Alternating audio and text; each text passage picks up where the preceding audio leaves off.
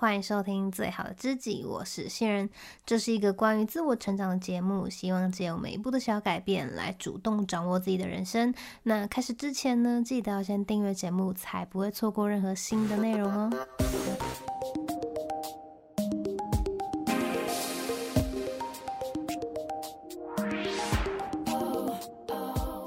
上一集呢，我们介绍了八种表达框架。当我们的资讯套用了表达框架之后呢，它就是一个相对有逻辑、清晰的内容，但这并不保证有说服力哦。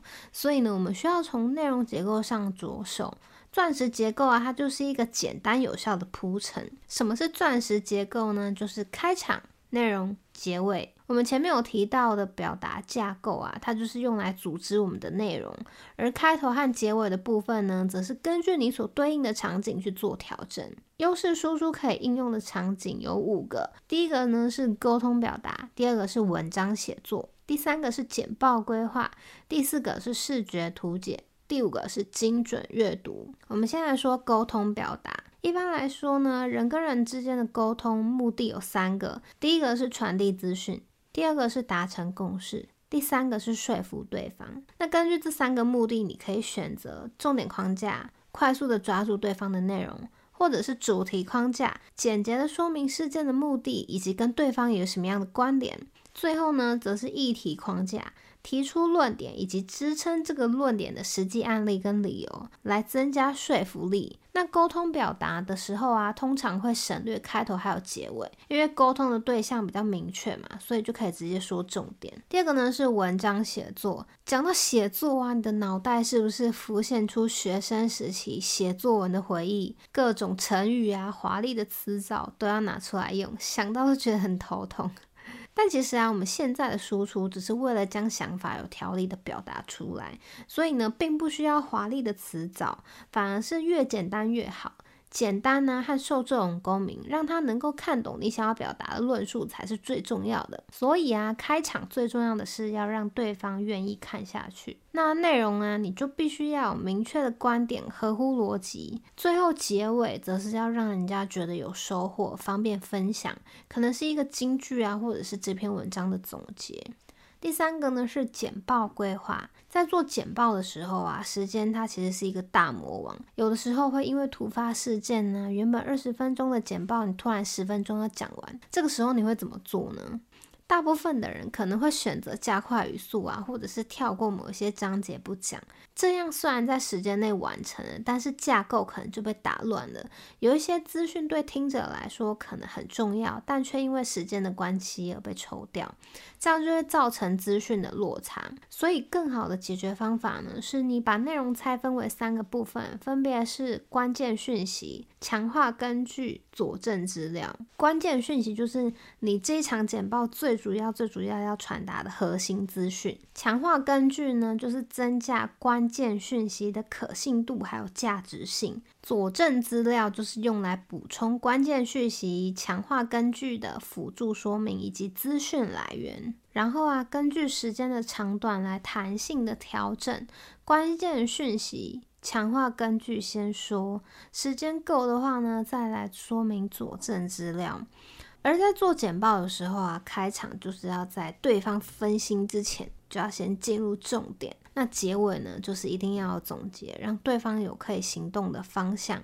这样子呢，你就能够在有限的时间内把话给说清楚啦。第四个是视觉图解，视觉图解它就是把大量的资讯精简转化成一张图，让读者啊一看就能够获得重点。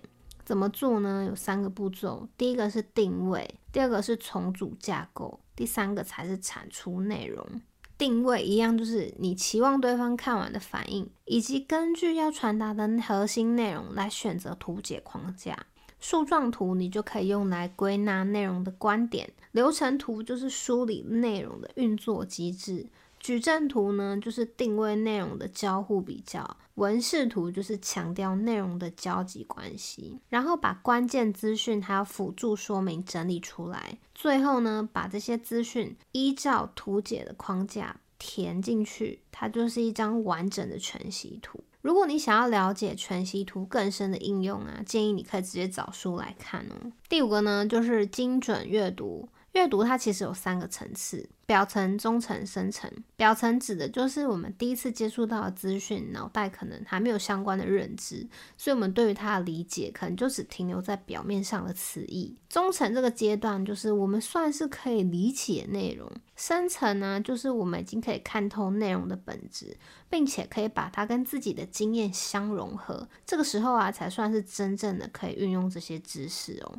而精准阅读的关键就在于提问和产出，也就是你要想的输出来输入。作者就提供了一个心法，叫做望闻问切，再三提问。提问呢，就是在读这本书之前，你一定要先问自己三个问题。第一个就是你为什么要读这本书？第二个，这本书的内容跟我有什么关系？第三个，读完这本书之后对我会有什么样的帮助？你在这个过程中，你要问三次这个一样的问题哦。好，我们先来说望，就是观望的意思。你可以先看一下书名啊、作者介绍啊、大纲等等的，先了解一下这本书的基本资讯。文呢，就是品文，你可以花十到十五分钟的时间，快速的看过这本书，把你觉得重要或是想要仔细看的地方做一个记号。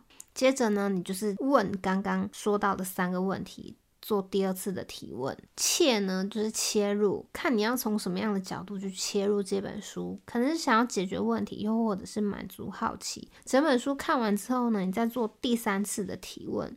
这样子，你就是带着意识在阅读书籍，带着问题找答案，就是精准阅读的核心。这种感觉就很像是你拿着地图在找路，因为有明确的目的地跟方向嘛，你就能更有方向的前进。这样的输入方式啊，可以让我们借由输出的过程中找到不足的地方，然后再进行投入。这样所投入的时间就能够发挥最大的效益，产出的内容呢，也能够再回馈到下一次的输出。形成一个复利的效应。今天的节目就到这边啦。如果觉得内容有帮助的话，请分享给你的朋友，或者顺手刷个五星好评。也可以利用小额赞助支持我持续的创作。更多内容可以到方格子 IG 观看，资讯栏都有连接。那我们就下集见喽，拜拜。